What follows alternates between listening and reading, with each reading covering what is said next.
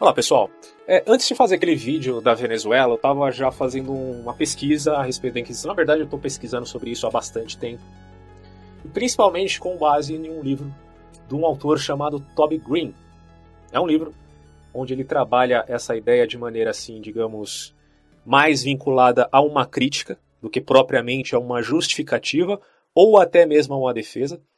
Porque, se vocês não sabem, tem gente por aí que defende a Inquisição. Né? Eu acho que, de fato, a gente tem que criticar profundamente a Inquisição, porque ela foi um momento não ruim só para as vítimas, mas também para a igreja né, em geral, não só a igreja católica, mas é claro que igreja, o termo católico significa universal, só que é, é, abrange, inevitavelmente hoje, principalmente pelo fato de existirem muitas denominações, abrange uma denominação. Até porque não é só de protestante que se tem uma oposição doutrinária ao catolicismo, certo? Você tem também a igreja ortodoxa, tem ali uma diferença óbvia, óbvia com a igreja católica, que veio muito antes da igreja protestante.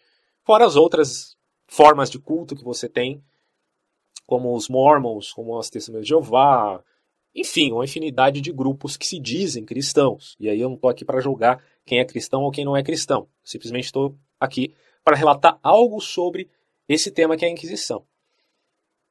Então, o, o livro do Toby Green é Inquisição, o Reinado do Medo. Eu vou ler alguns trechos aqui.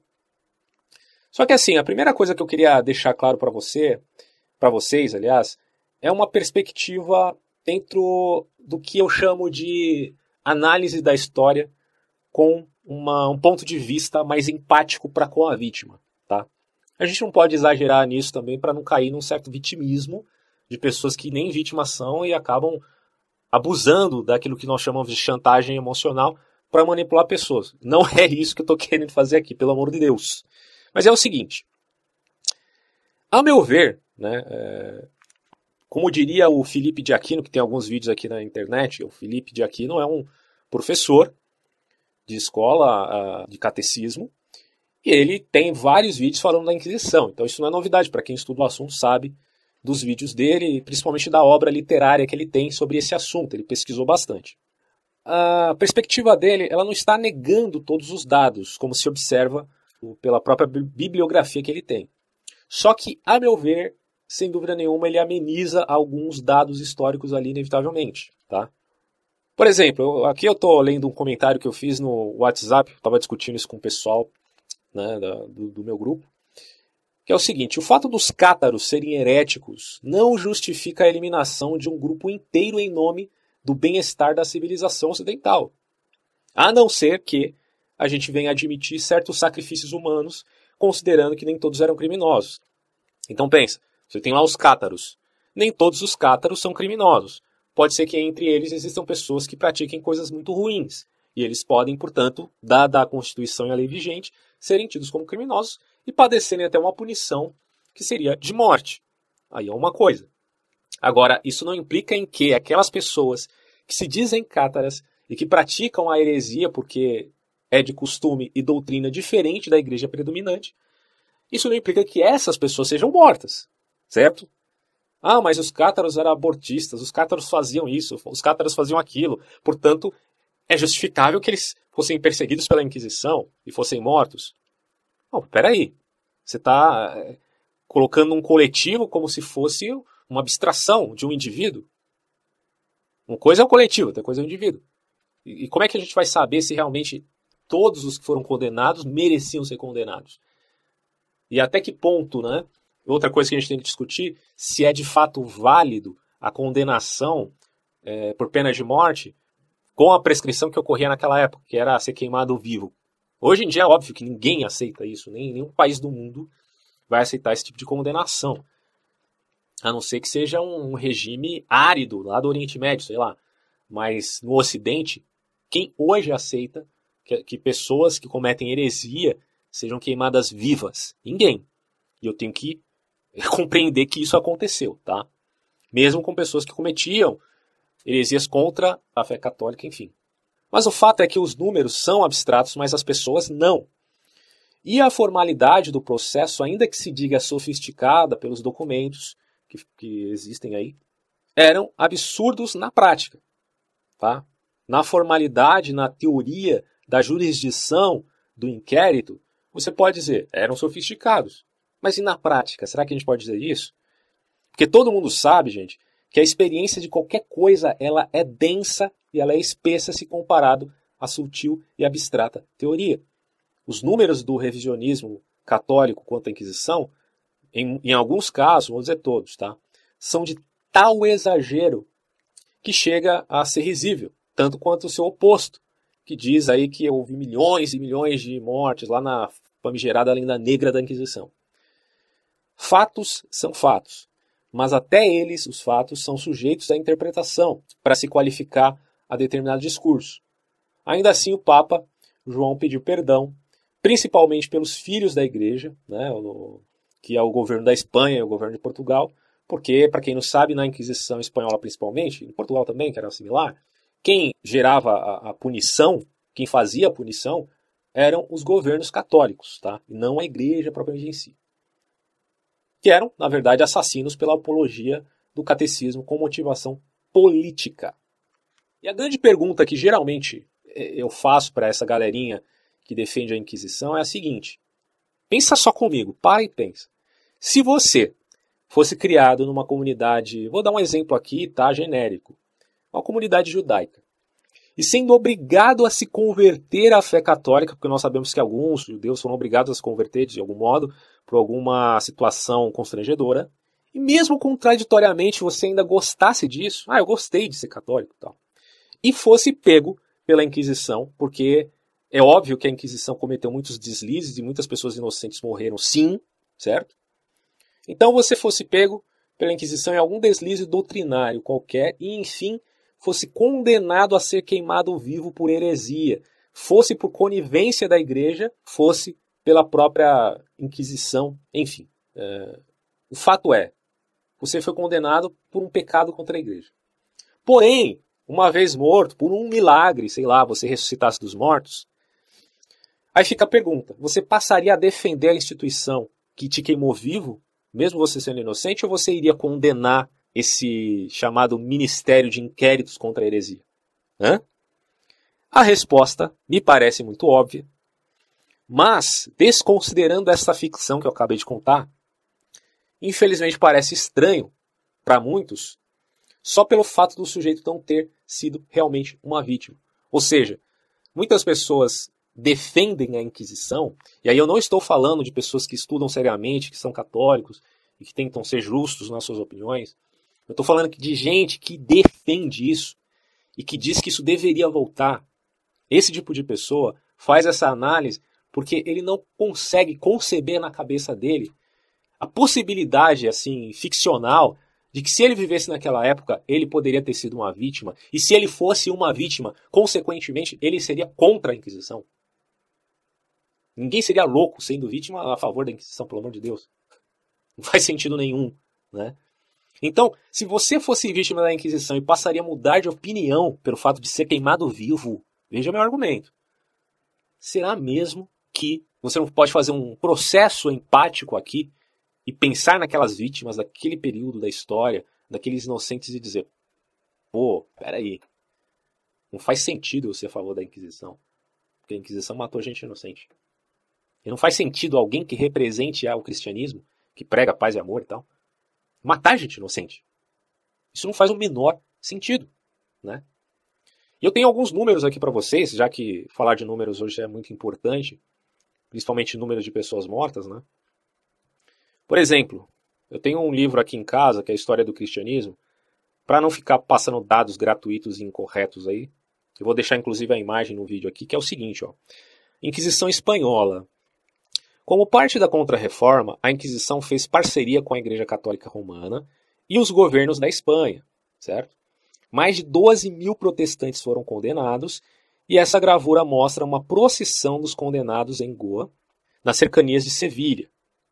Aí você tem os trajes aqui que eles usavam, é, os condenados ó, é, usavam trajes especiais enquanto marchavam para a sua morte os trajes tinham desenhos de demônios e tal, porque eles já eram condenados, iam para o inferno. Quer dizer, o cara não tinha nem consolo do, do céu, né? Porque além de ser condenado a ser queimado vivo, ele ainda tinha a condenação da igreja da própria alma, porque essa alma iria para o inferno ou para o purgatório, sei lá como, como que é visto hoje, mas enfim. Bom, isso na época. Então, gente, a Inquisição teve muitos excessos. Aqui, o número do Early Kearney, uh, ó, o nome do livro, só para deixar a capa do livro aí também na imagem, O Cristianismo através dos séculos, uma história da Igreja Cristã, da editora Vida Nova, Early E. Kearns. E tem o Paul Johnson também, que fala um pouquinho sobre a Inquisição. Então, nenhum deles alivia. É claro que a gente sabe que a lenda negra dizendo que, que milhões e milhões de milhões de pessoas morreram, isso não faz jus à realidade. Essa é a famosa lenda negra. Mas o autor que eu mencionei, que é o Toby Green, vai falar aqui que é importante que a gente tome cuidado para não cair na famigerada lenda branca. Porque esses excessos simplesmente demonstram duas narrativas, uma que é a favor, outra que é contra, e os seus devidos exageros, tá? E eu vou ler aqui essa parte do livro para vocês, para finalizar o vídeo. E lembrando né, que eu tenho um livro aqui em casa também, que é do John Foxe, que é um autor que foi contemporâneo da Inquisição Espanhola. O nome do livro é, é O Livro dos Mártires. Ele era, inevitavelmente, um protestante. Então, quer dizer, bom, ele, de certo modo, tem autoridade para falar porque ele viu de perto aquela, aquela perseguição. Ele está mentindo?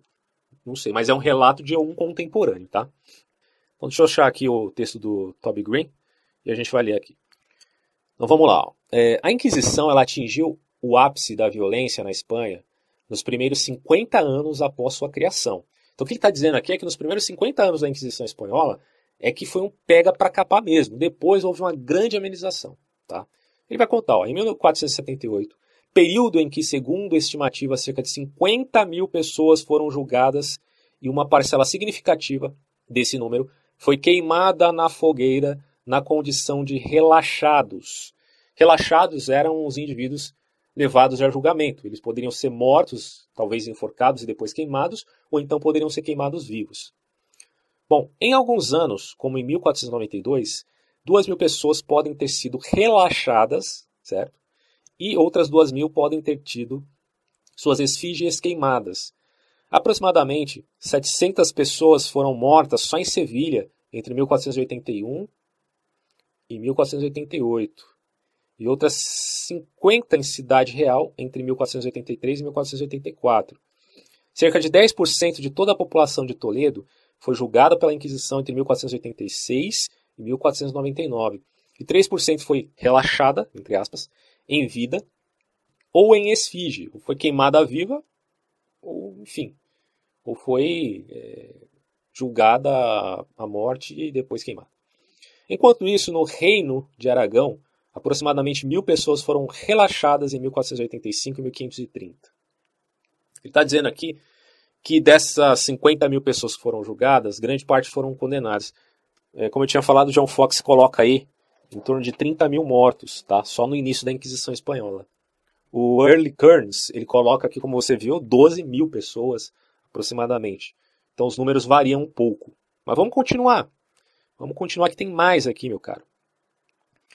Após a fúria inicial, a sede de sangue da Inquisição Espanhola diminuiu de modo que entre 1540 e 1700, julgadas cerca de 84 mil pessoas no reino de Filipe, houve um ressurgimento da violência após a Guerra da Sucessão Espanhola em 1714, com 1463 processos e 111 execuções. 111 execuções para mim é muita gente. E eu não vou aliviar protestante, não. Eu sei que teve confrontos entre protestantes e anabatistas e muitos morreram. É, os camponeses que foram a favor de uma revolução armada, né, que Lutero foi inclusive contra, houve um confronto ali entre o, o, os governos e esses camponeses e muitos deles morreram. Mas eu não posso admitir que tenha existido, como dizem alguns, uma inquisição protestante. O que existiu foram perseguições por protestantes, mas nada que fosse feito como fez a Inquisição em toda a sua formalidade.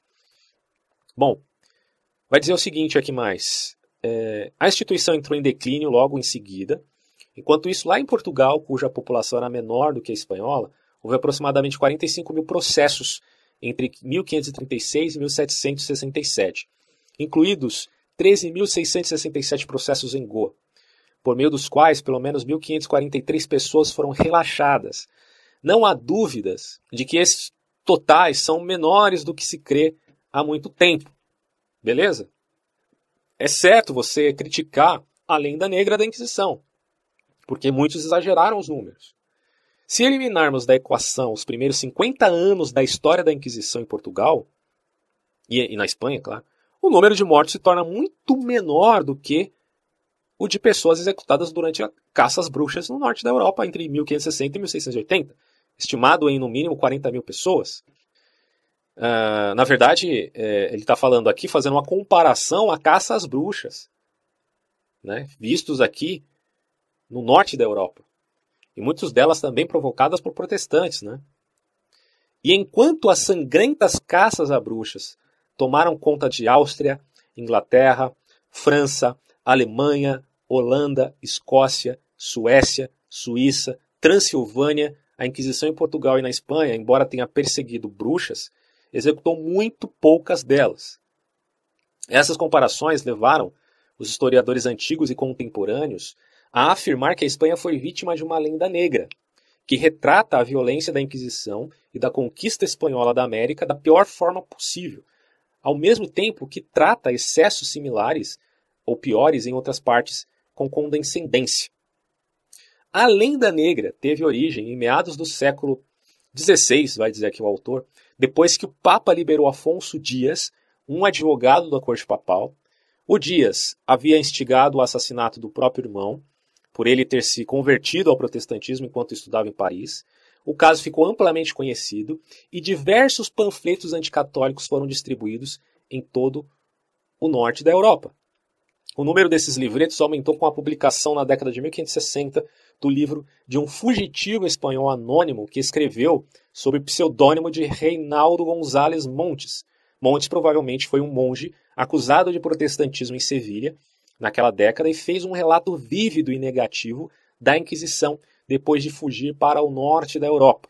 Essas publicações eram aproveitadas por países que temiam e invejavam o poderio espanhol e rapidamente se tornaram instrumentos em campanhas de propaganda que, sem dúvida, demonizaram injustamente as atividades da Inquisição em comparação com as perseguições que então ocorriam na Europa e em outros lugares. No entanto, há uma diferença entre contextualizar a Inquisição e desculpar os seus excessos. Pô, uma coisa é você contextualizar a Inquisição, outra coisa é você justificar os excessos que eles tiveram. Eles não eram os ministros de Cristo? Estão matando gente inocente agora? Isso não é excesso? Isso é desculpável, justificável? Não. É, claro que se a igreja pediu perdão e reconheceu os seus erros, ok. O perdão faz parte da constituição da própria civilização ocidental, vista né, nas atribuições dos ensinos do cristianismo. Mas é, tem que reconhecer, puta que pariu, né? Então a Inquisição não perseguiu bruxas abertamente, mas não fez isso porque, como veremos, a singular mescla cultural em Portugal e na Espanha oferecia outros bodes expiatórios que dispensavam a invenção de bruxas. O mais grave é que, ao tentar corrigir a lenda negra, algumas pessoas ainda cometem graves erros factuais, como afirmar que a tortura era muito raramente aplicada, quase exclusivamente nas duas primeiras décadas. Mas a verdade é que a tortura acontecia de modo muito comum naquele período. Então, na Espanha, muitos desses historiadores revisionistas, olha só o que ele vai falar aqui, na Espanha, Muitos historiadores revisionistas foram originalmente treinados durante o regime de Franco, fortemente respaldado pela Igreja Católica. A atmosfera intelectual daquela época transparece na visão de Antônio Sierra Correia, autor de um livro de 1947 sobre, os, sobre a censura, tá, sobre a censura na Inquisição, que declarou uh, só um autor desprezível, contaminado por um anacronismo liberalista, poderia argumentar com convicção contra a censura legal da ciência e da literatura, como se essa função social fosse uma interferência injusta e incômoda do poder. Bom, essas páginas aqui, é, página 25 e 26 do PDF do livro deste autor, e eu fiz questão de citá-lo porque a bibliografia do livro é muito boa, inclusive documentos de ordem primária, vocês podem baixar esse livro, inclusive deixei o link aqui no amazon.com, vende essa obra, enfim. Bom, é, ele demonstra um comedimento em dizer que pode existir uma lenda negra assim da Inquisição. Na verdade, exageros sim existiam. Mas ele também faz referência aos exageros do outro lado e existe agora uma famigerada lenda branca que faz com que existam até defensores da volta da Inquisição. E isso é inaceitável para mim. Né? Quando você pega, por exemplo, só para você ter uma ideia do mundo circundante, ali da Idade Média, você tem uma frase de Tomás de Aquino, deixa eu só ver se eu encontro ela aqui na internet, peraí. Ok, localizei aqui, o Tomás de Aquino diz o seguinte, é muito mais grave corromper a fé, que é a vida da alma, do que falsificar a moeda, que é um meio de prover a vida temporal. Se, pois, os falsificadores de moedas e outros malfeitores são, a bom direito, condenados à morte pelos príncipes seculares, com muito mais razão os hereges, desde que sejam comprovados tais, podem não somente ser excomungados, mas também, em toda a justiça, ser condenados à morte. Uma teológica 2 2, 11,3c. É a referência que está aqui. E tem uma outra frase que é atribuída a ele também, diz assim: Por seu pecado, os hereges merecem não apenas ser separados da igreja, pela excomunhão, mas também do mundo pela morte. Aqui eu não achei a referência, então não, não vou arriscar dizer que realmente foi ele que disse tal. Eu não li toda a Suma Teológica, comecei a ler, inclusive, tem até alguns, é, alguns livros aqui dos tomos da Suma Teológica. Mas enfim, o que acontece aqui é o seguinte, gente. Eu não estou aqui para julgar o, o, santo, mas eu, tô, eu quero dizer para vocês que até o santo admitia isso. Então, quer dizer, se até o Tomás de Aquino, que é tido como santo na Igreja Católica, admitia esse tipo de ocorrência, de que um herege merecia ser queimado é, não sei se ele, como ele admitia a pena de morte, mas enfim, merecia morrer.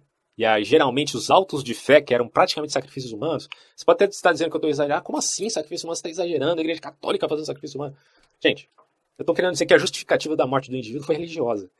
Eles não estavam consagrando aquela alma a uma entidade para receber nenhum benefício, mas eles estavam condenando aquela alma em nome de um dogma. Que hoje está, não vou dizer que foi relativizado, a Igreja Católica tem uma postura e não estou negando uma verdade absoluta quanto ao conceito religioso de forma alguma. Mas existia uma grande arbitrariedade ali, sim. E aí a pergunta que eu fiz no começo, será que vale a pena matar alguém para defender os valores da civilização ocidental? E se vale, isso não é sacrifício humano? Me corrija se eu estiver errado, pelo amor de Deus. Então aqui é o seguinte, o mundo circundante da época era assim. Até o São Tomás de Aquino, que era um gênio, pensava dessa maneira. E muitas pessoas dizem que a gente não pode cometeu o erro anacrônico de ficar julgando essas pessoas. Eu realmente não quero julgar. Mas eu tenho que considerar também que séculos antes da Idade Média, por exemplo, o primeiro século, Cristo já dizia para os discípulos dele, quando, ele, quando os chegou para ele, ó oh, senhor, invoca fogo do céu aí mata todo mundo. Aí Jesus falou, mas peraí, que espírito sois? Né? Ah, será que Jesus falou isso? Até a crítica textual? Tá bom, sei, mas o que importa é que já no segundo século isso foi dado como certo, palavras de Cristo. Quer dizer, se Jesus era contra, contra né, você matar pessoas, embora ele tenha dito que de fato existiria um inferno, mas é um julgamento de Deus, né? Claro que tem toda uma explicação catequética para isso, aí eu não vou entrar no mérito, mas o fato é que Jesus demonstrou ter um outro espírito, né? não de condenar ninguém à morte, ele que foi condenado. E aí, quando você pensa que séculos a fio posteriores deva haver ainda uma evolução na ética cristã, um retrocesso, porque agora as pessoas estão matando para defender a tal verdade. Isso é um total contrassenso, tanto é verdade que hoje ninguém faz isso. Né? Pois bem, ok, gente, vamos terminar então falando do número de mortos da Inquisição, vamos repensar um pouquinho disso daí. Como eu já falei do John Fox, já falei das ideias do Toby Green, então vamos repensar um pouco nisso, baseado também nas pesquisas feitas aí pelos historiadores convocados pelo Vaticano, né, início do, do milênio, quando ele pediu perdão pelos crimes da Inquisição. Tá? E aí foi feito um revisionismo e se verificou que o número de mortes não era tão estrondoso quanto se via antes na chamada Lenda Negra, como eu já enfatizei aqui. Primeiro, gostaria de destacar o século XIII, com a perseguição, o início da Inquisição ali, a perseguição aos cátaros, a famosa heresia albigense, e aos valdenses também. Os valdenses eles eram proto-evangélicos ou proto-protestantes, enfim, porque eles tinham uma ideia muito similar ao que veio a ser o protestantismo posteriormente. Então deixei linkado aí na descrição um vídeo sobre os valdenses, onde um professor explica um pouco melhor essa questão, que de fato você vai perceber o tamanho da injustiça que foi a, perseguição a Pedro Valdense, ou Valdez, e ao seu grupo é, tanto é que essa perseguição durou séculos, com um período de mais assiduidade e um período de descanso. E é interessante que o grupo valdense ainda existe hoje em dia. É uma coisa até interessante porque dentre os grupos perseguidos de variadas doutrinas, dogmas, etc., o Valdense foi um dos poucos que, uh, vamos dizer assim, perseveraram e permaneceram na sua doutrina. Né? Bom, vamos falar um pouquinho então sobre essa questão das mortes, que eu acho extremamente importante. Eu vou ler aqui um artigo de um autor chamado Nathan Biosnetz, que vai falar um pouco sobre este tema. Deixa eu só abrir aqui.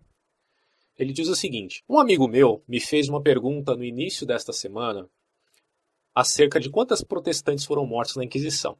Então pensei que seria útil compartilhar alguns pensamentos desde uma perspectiva obviamente histórica, né? porque a gente não quer aqui quer deixar de ter os respaldos dos documentos históricos. Então as opiniões sobre como responder à pergunta variam amplamente. Alguns sugerem que apenas poucos milhares de pessoas foram executados durante a Inquisição, enquanto outros projetam dezenas de milhões de vítimas. Então, como as estimativas podem ser tão divergentes e tão variáveis? Entra aquela questão: tem historiador que pesa a mão dizendo que muitas pessoas morreram, e tem outros historiadores que minimizam demais isso, dizendo não morreu quase ninguém, é 200 gatos pingados. Mas vamos ver. Bom, parece haver algumas explicações para essas divergências. Primeiro, a natureza imprecisa dos registros históricos significa que os historiadores contemporâneos são forçados a extrapolar com base na informação limitada que possuem. Então, uma das primeiras contas da Inquisição veio de um ex-secretário espanhol da Inquisição chamado Juan Antonio de Lorente.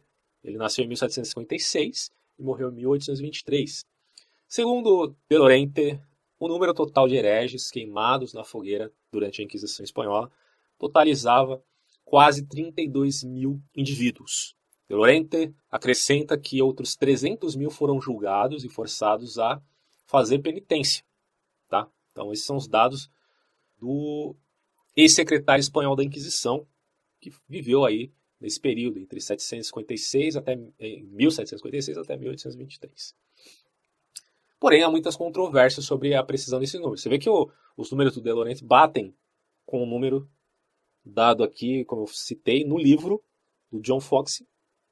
Em torno de 30 mil pessoas aproximadamente morreram.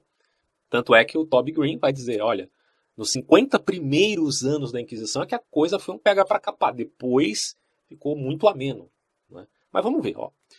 Uh, muitas controvérsias, porque como resultado os historiadores devem decidir se devem ou não levar esse número em consideração. Alguns acreditam que seus números, os números de Lorente, são muito baixos e devem ser ajustados a ter, ter ajustes mais altos. No entanto, a maioria dos estudiosos modernos acredita que os números são muito é altos em vez de ser baixos.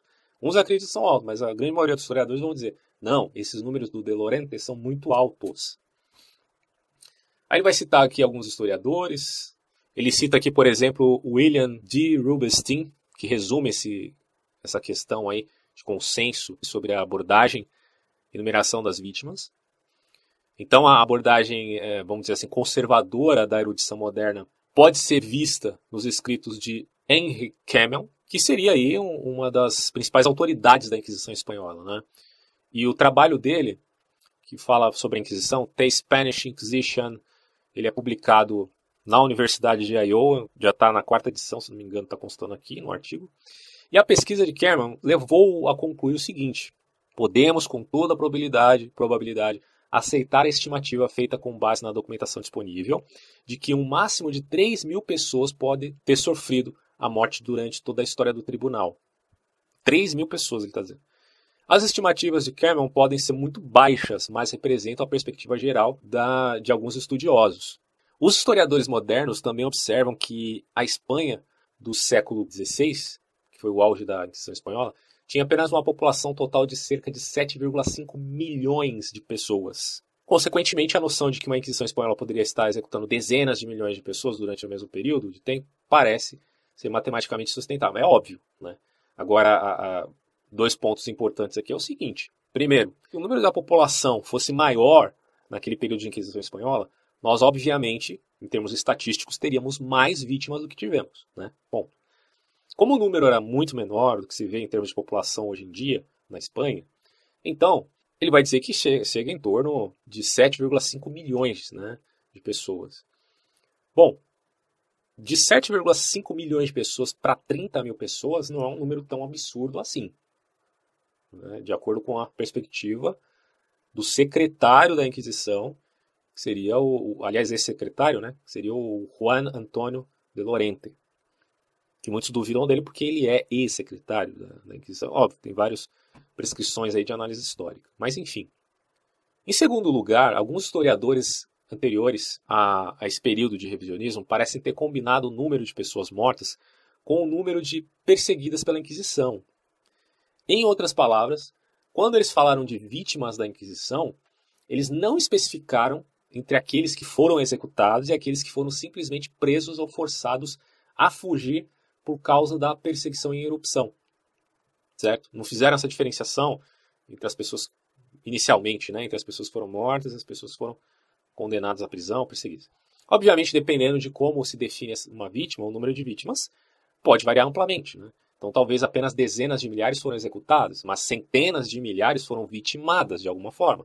Porque ser vítima não implica em que você tenha que ser assassinado, dada a punição daquela Inquisição que tinha um cunho profundamente político, né? como se diz aí os próprios revisionistas. Outra coisa, um autor chamado David Plastad, que é um professor ele observa essa possibilidade num artigo intitulado Estimativas do Números de Morte pelo Papado na Idade Média. E ele acha que o número de execuções durante a Inquisição Espanhola ele poderia ser um pouco maior do que apenas alguns milhares. No entanto, ele reconhece que o número muito estratosférico, vamos dizer assim, pode incluir todos os que foram julgados também, né? e não apenas aqueles que foram mortos. Por isso que esse número fica muito alto, exageradamente alto. Além disso, algumas das maiores estimativas provavelmente incluem não protestantes, tá? como as populações mouras, né, os muçulmanos e também os judeus, claro, que foram expulsos da Espanha como resultado de perseguição e tal. Lembrando que a Inquisição era mais vinculada aos católicos, o cara tinha que ser católico para ser, uh, vamos dizer assim, julgado né, como herético, enfim. Mas alguns inevitavelmente eram quase que constrangidos a se converter e aí se tornavam cripto-judeus se tratando de judeus ou criptomuçulmanos, enfim, porque não podiam professar sua fé. Se assim for, ajuda a explicar aonde essas estimativas é, divergentes se originam. Tá? O terceiro ponto é o seguinte: a confusão ela decorre da, do aspecto complexo da Inquisição com outros eventos da história europeia. Então, no sentido estrito, o termo Inquisição ele refere-se a julgamentos oficiais termo oficial muito importante, que é uma formalização, um julgamento, conduzidos pelas autoridades católicas romanas em lugares que a gente já citou aqui amplamente, tanto que o livro do Toby Green se baseia muito mais na Inquisição espanhola, em Portugal e algumas outras localidades ali. Inclusive ele fala também no México, em outros pontos, mas principalmente em Espanha e Portugal. Quando a questão é limitada apenas a essas inquisições, Espanha e Portugal, o número de protestantes executados é provavelmente muito grande, né? porque era um, o maior alvo. assim, né? Tanto que na Contra-Reforma, vai dizer o, o autor historiador que eu tinha citado inicialmente, o Early Kearns, cerca de 12 mil protestantes né, foram vítimas usando trajes especiais, similarmente ao que os nazistas faziam com os judeus. Né? Davam trajes especiais para suas vítimas. Não estou querendo também dizer que a Igreja Católica foi carniceira todo o tempo. Por isso que eu falo, sou anti-inquisição, mas não sou anticatólico. Uma coisa não tem nada a ver com a outra. Tá? Uh, no entanto, se o termo é usado em um sentido amplo, para representar toda a atividade católica romana contra não católicos, então os números aumentam drasticamente. Se o historiador incluir formas de tortura e assassinato que não envolveram um julgamento formal, juntamente com guerras religiosas e outras formas de violência católica promulgadas contra protestantes e outros não católicos, então pode-se falar facilmente em termos de milhões de pessoas que foram mortas, né? é, incluindo pessoas que morreram por maus tratos, não necessariamente em autos de fé. O David, que é o que eu mencionei, o autor aqui, reconhece que, que as grandes estimativas de protestantes mortos pelo papado durante toda a história europeia necessariamente incluem aqueles que morreram também em conflitos religiosos, como a Guerra dos 30 Anos. Tá? Então, é um outro ponto fundamental de se esclarecer. Né? Pessoas que morreram nos conflitos, ou que talvez é, pessoas que tivessem sido aprisionadas por estarem em conflito e, consequentemente, foram condenados à morte. Tá? Isso também é um ponto que a gente tem que reconhecer aqui. E aí fica a questão, né? Ele termina, ó, quantos protestantes foram mortos durante a Inquisição? Ele vai falar, ó, Isso depende de como você está usando a palavra Inquisição, e mesmo assim, a realidade é que ninguém sabe com certeza. Ninguém tem como saber. Porque os historiadores revisionistas aí do Vaticano, lembrando que não são todos católicos, tem muitos ali protestantes, outros que são, inclusive, agnósticos, ateus, etc. Eles se baseiam na documentação disponível. Eu não sei até que ponto existe um arcabouço de, de documentação suficiente para a gente saber exatamente quantas pessoas morreram. Então são, lembrando, são estimativas. Tanto é verdade, para você ter uma ideia, o articulista vai dizer aqui, ó, se estamos simplesmente falando sobre execuções oficiais durante a Inquisição Espanhola, a maioria dos especialistas contemporâneos colocaria o número total de execuções entre 3 até 10 mil. Então, aí você vê a, o, a discrepância, porque entre 3 mil até 10 mil pessoas há uma diferença enorme. Né? Ainda assim é muito pouco perto da, da ideia que teria sido milhares de pessoas. Bom, e aí ele coloca aqui, com talvez mais de 100 mil a 125 mil mortes nas prisões como resultado de tortura e maus tratos, que a gente não pode ignorar isso aqui também, né? Certo? A Inquisição em Portugal, vizinho, resultou em menos, menor número de mortes do que na espanhola. E quando você volta aqui, de novo, ao livro do Toby Green, lembra que ele vai falar justamente disso, né?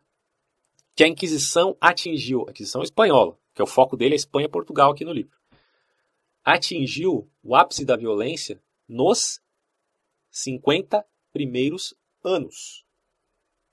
Esse é um ponto importante que ele coloca aqui, e aí você pode avaliar toda a bibliografia desse autor e, bom, enfim, questionar tal. Mas ele vai colocar aqui dessa forma, tá? Uh, ah, 50 mil pessoas foram julgadas e dentre essas uma parcela significativa foi queimada na fogueira na condição de relaxados, certo? Isso aí até 1530. Então, se você fizer um, uma avaliação decorrente aqui do período entre 1485 até 1530, você teria um grande número de pessoas né, que teria sido mortas. E ele até assevera aqui, que eu acho super interessante, que após essa fúria inicial, a sede de sangue da Inquisição Espanhola diminuiu entre o período né, de 1530, 40 até 1700, onde só 84 mil pessoas foram julgadas e dentre elas algumas condenadas. Então, o que, que você tem aí? Você tem uma diminuição drástica com eventuais picos de, de maior ou menor violência. Não tem como definir aqui um número real. Mas, independente de tudo isso, gente, o que a gente tem que deixar aqui como mensagem é que a Inquisição foi um erro, no sentido em que pessoas inocentes morreram e que isso tem que ser reconhecido. Né? Então, é, é um vídeo para você refletir aí, para você não ficar caindo nessa besteira de defender a Inquisição porque ela cometeu muitas injustiças, cara. Se você não consegue enxergar isso, eu sinto muito por você, tá? E quanto às injustiças do, dos outros grupos, também não, não preciso desconsiderar, não. Os protestantes cometeram muitos excessos, muita maluquice foi feita em nome da fé, e é por isso que eu sempre mantenho uma postura de resguardar-me do fundamentalismo, porque ele pode gerar coisas muito ruins, desde guerras religiosas até é, práticas criminosas em nome do bem comum. Agora, nada disso, deixando claro aqui, nada do que a igreja cristã tenha feito, seja católica, seja protestante, seja quem for, se compara àquilo que foi feito nos genocídios ocorridos no século XX, em nome do humanismo, em nome da religião do homem. Tá? Então, esse também é um senso de proporção que deve ser colocado aqui e que eu não quero desconsiderar. Então é isso, grande abraço e até próximos vídeos. Tchau! Quando o século XV dava lugar ao XVI, Jesus voltou. Reapareceu na Espanha, nas ruas de Sevilha. Nenhuma fanfarra saudou seu advento, nem coros de anjos, nem espetáculos sobrenaturais, nem extravagantes fenômenos meteorológicos. Ao contrário, ele chegou de mansinho e sem ser visto. No entanto, vários passantes o reconheceram, sentiram uma irresistível atração para ele, cercaram-no, amontoaram-se à sua volta, seguiram-no, Jesus andou com toda a modéstia entre eles, um suave sorriso de inefável misericórdia nos lábios, estendeu-lhes as mãos, concedeu-lhes sua bênção, E um velho na multidão, cego de infância, milagrosamente recuperou o dom da visão. A multidão chorou e beijou o chão a seus pés, enquanto crianças jogavam flores à sua frente, cantavam e erguiam as vozes em hosanas. Nos degraus da catedral, um préstito em prantos conduzia para dentro um caixãozinho aberto. Em seu interior, quase escondida pelas flores, jazia uma criança de sete anos, filha única de um cidadão importante. Exortada pela multidão, a mãe enlutada voltou-se para o recém-chegado e implorou-lhe que trouxesse de volta a vida à menina morta. O cortejo fúnebre parou, e o caixão foi deposto aos pés dele nos degraus da catedral. Levanta-te, donzela, ele ordenou em voz baixa, e a menina logo se pôs sentada, olhando em volta e sorrindo, os olhos arregalados de espanto, ainda a segurar o buquê de rosas brancas que fora colocado em suas mãos. Esse milagre foi testemunhado pelo cardeal e grande inquisidor da cidade, quando passava com seu séquito de guarda-costas um velho, de quase 90 anos, alto e empertigado de estatura, com uma cara enrugada e olhos muito fundos, nos quais, no entanto, ardia ainda um brilho de luz, Tal era o terror que ele inspirava que a multidão, apesar das circunstâncias extraordinárias, caiu em deferente silêncio e abriu-se para dar-lhe passagem. Tampouco alguém ousou interferir quando, por ordem do velho prelado, o recém-chegado foi sumariamente preso pelos guarda-costas e levado para a prisão.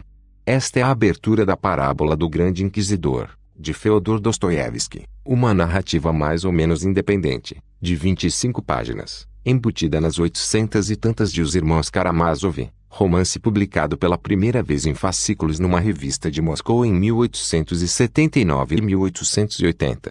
O verdadeiro significado da parábola está no que vem depois do dramático prelúdio. Pois o leitor espera, claro, que o grande inquisidor fique devidamente horrorizado ao saber da verdadeira identidade do seu prisioneiro. Não é isso, porém, que acontece. Quando ele visita Jesus na cela, está claro que sabe muitíssimo bem quem é o prisioneiro, mas esse conhecimento não o detém. Durante o prolongado debate filosófico que se segue, o velho permanece inflexível em sua posição. Nas Escrituras, Jesus é tentado pelo demônio no deserto com a perspectiva de poder, autoridade. Desde que os irmãos Karamazov foi publicado e traduzido, o grande inquisidor de Dostoiévski gravou-se em nossa consciência como a imagem e encarnação definitivas da Inquisição. Podemos compreender o agônico dilema do velho prelado. Podemos admirar a complexidade de seu caráter. Podemos até mesmo respeitá-lo pelo martírio pessoal que está disposto a aceitar sua autocondenação à perdição, em nome de uma instituição que considera maior que ele próprio. Também podemos respeitar seu realismo secular e a compreensão brutalmente cínica por trás dele a sabedoria mundana que reconhece o mecanismo e a dinâmica do poder mundano. Alguns de nós bem podem se perguntar se, estando na posição dele com suas responsabilidades, não seriam impelidos a agir como ele. Mas apesar de toda a tolerância, da compreensão, talvez da simpatia e perdão que consigamos angariar para esse homem, não podemos escapar à consciência de que ele é, por qualquer padrão moral honesto, intrinsecamente mau e que a instituição que representa é culpada de uma monstruosa hipocrisia, quando matava pessoas em nome do amor e da verdade. Glossário e cronologia sobre Inquisição 1. Relaxado. Termo usado pela Inquisição para designar alguém transferido às autoridades seculares para sofrer a pena de morte, queimado na fogueira ou executado pelo garrote depois queimado. 2. Relaxado em efígie. Os já mortos, tendo sua memória amaldiçoada e os ossos desenterrados, queimados e feitos em pó em detestação de tão grande crime. 3. Édito de fé. Convocação feita pelos inquisidores ao chegar a uma cidade que dava aos habitantes 30 dias para confessarem ter faltado com a ortodoxia ou denunciarem as faltas alheias. 4. Auto de fé. Literalmente julgamento de fé, cerimônia de punição dos hereges. 5. Beata mulher laica extremamente religiosa, que muitas vezes atraía um grande número de seguidores. 6. Criptojudaísmo. Fé dos que abandonavam o catolicismo e viviam secretamente como judeus em terras governadas por Portugal e Espanha, de onde os judeus haviam sido expulsos. 7. Limpeza do sangue. ausência de qualquer impureza muçulmana ou judaica na linhagem. 8. Mouro descendente de muçulmanos coagido a se converter ao cristianismo. 9. Reis católicos. Fernando e Isabel, que uniram os reinos da Espanha no final do século XV. 10. São Benito. Hábito dos penitentes da Inquisição, geralmente uma camisa branca decorada com demônios, usada mesmo depois que o penitente se reconciliava. Os sambenitos eram pendurados na igreja paroquial do penitente como uma advertência aos paroquianos e podiam permanecer ali por séculos. Alumbrado. Referia-se a um grupo de pessoas que eram acusadas de heresia e iluminação divina direta. Os alumbrados eram considerados hereges pela Inquisição Espanhola durante os séculos XVI e XVII eles alegavam ter uma iluminação direta do Espírito Santo, ultrapassando a necessidade da mediação da Igreja Romana ou em alguns casos até das Escrituras.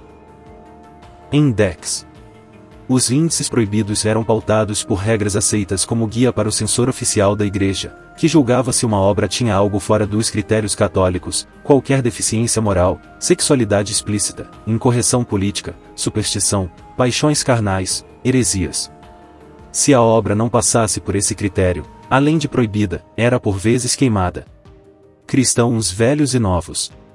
Cristãos velhos eram aqueles cuja linhagem cristã remontava à antiguidade, enquanto cristãos novos eram convertidos recentes, muitas vezes descendentes de judeus que se converteram ao cristianismo para evitar perseguições durante a Inquisição espanhola e portuguesa.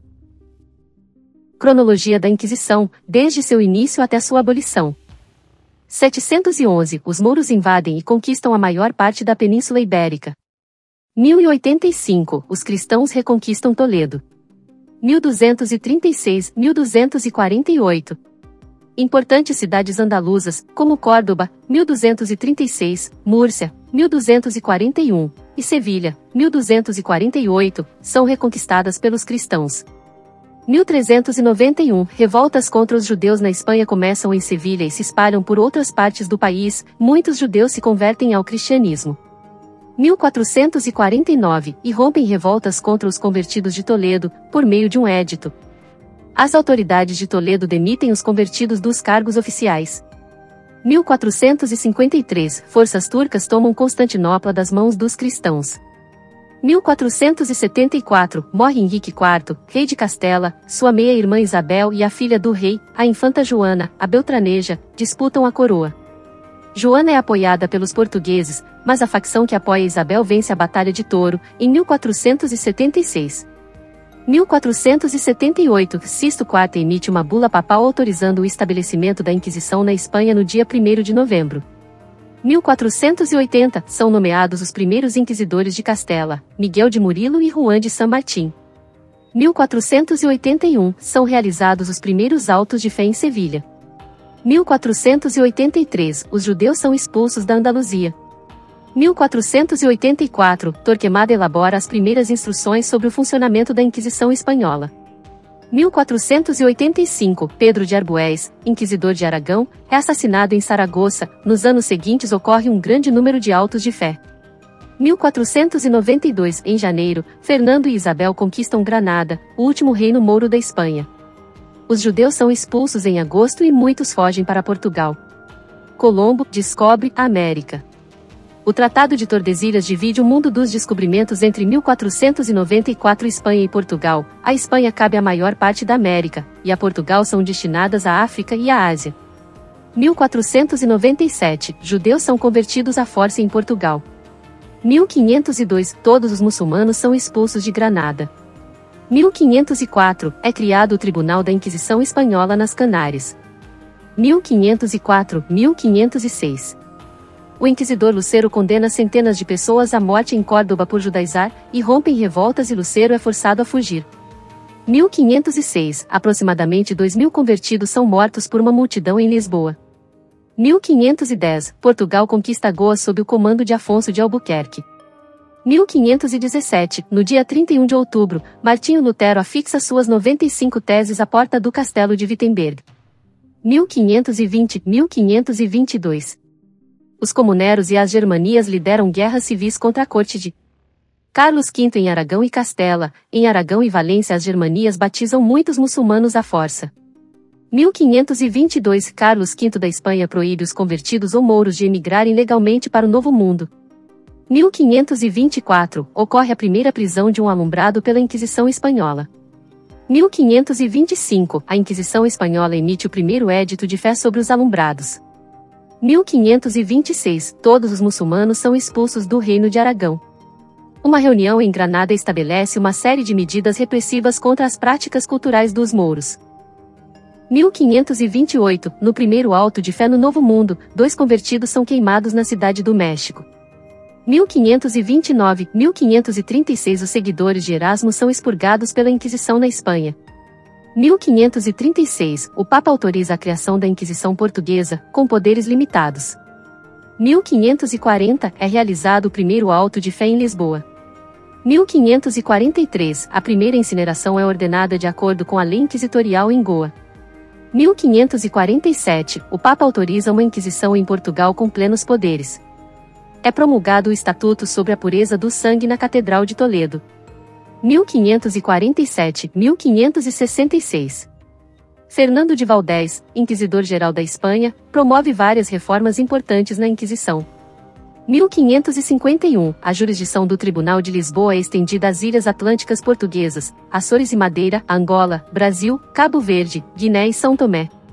1553, o inquisidor-geral Valdés introduz a concórdia, que padroniza o emprego de familiares em toda a Espanha.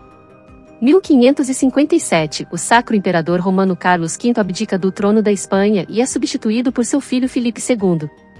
1559, grandes autos de fé são realizados em Valladolid e Sevilha. O arcebispo Carranza de Toledo é preso pela Inquisição. É publicado na Espanha o índex mais detalhado até então. 1560, a Inquisição Portuguesa indica os primeiros inquisidores para Goa. 1561, o Inquisidor-Geral Valdez emite as Instruções Gerais, que padronizam os procedimentos inquisitoriais. 1566, são implementadas as medidas sobre os mouros tomadas em 1526, em Granada. 1568, 1570. Os mouros se rebelam na Andaluzia, derrotados, eles se dispersam pela Espanha. 1569, é fundado o Tribunal da Inquisição em Lima, no Peru. 1571, é fundado o Tribunal da Inquisição na Cidade do México. 1576, em abril, Carranza é finalmente sentenciado a renunciar, em Roma, e morre 18 dias depois. 1580, as coroas de Portugal e Espanha se unem sob Filipe II. 1591-1595 Lisboa envia oficiais da Inquisição a Açores, Brasil e Madeira para realizar julgamentos e receber denúncias. 1609 é fundado o Tribunal da Inquisição em Cartagena das Índias, na atual Colômbia. 1609-1614 Os mouros são expulsos da Espanha, começando em Valência, 1609, e terminando em Múrcia, 1614. 1610, em Grande Alto de Fé em Logrono, ocorre a última queima de bruxas pela Inquisição Espanhola. 1618-1627. São realizadas novas visitações inquisitoriais ao Brasil. 1633, Filipe IV da Espanha ordena que o Conselho da Inquisição crie duas cortes, uma delas para lidar exclusivamente com provas genealógicas. 1636-1649. Comunidades portuguesas são perseguidas pela Inquisição em toda a América Latina. Grandes autos de fé são realizados em Lima, 1639, e na Cidade do México, 1649. 1640, Portugal inicia sua guerra de independência contra a Espanha. A Espanha reconhece a independência das Províncias Unidas dos países 1648 baixos. 1650-1700.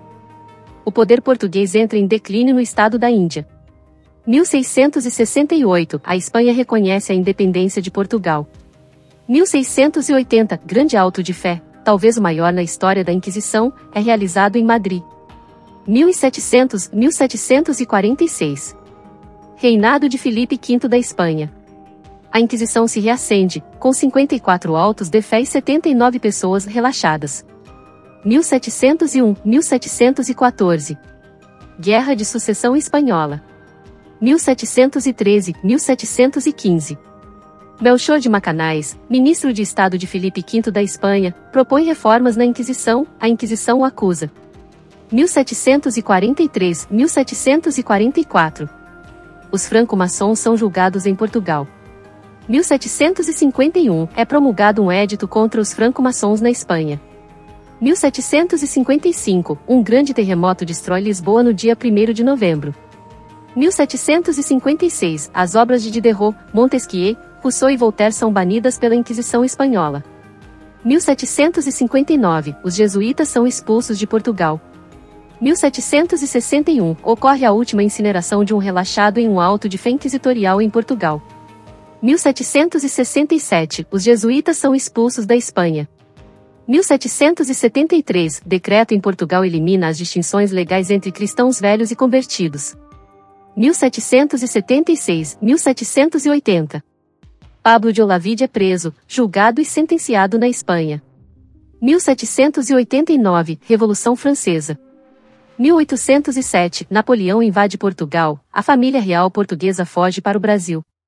1808, Napoleão invade a Espanha e instala seu irmão no trono, como rei fantoche. No dia 4 de dezembro, o novo regime promulga um decreto abolindo a Inquisição. 1810, um decreto promulgado em Cádiz, em 18 de outubro, autoriza a liberdade de imprensa. 1812, a Constituição Liberal é promulgada em Cádiz, no dia 12 de março. O Tribunal de Goa é definitivamente abolido em 16 de junho. 1813, um decreto abolindo a Inquisição Espanhola é aprovado pelo Parlamento em Cádiz.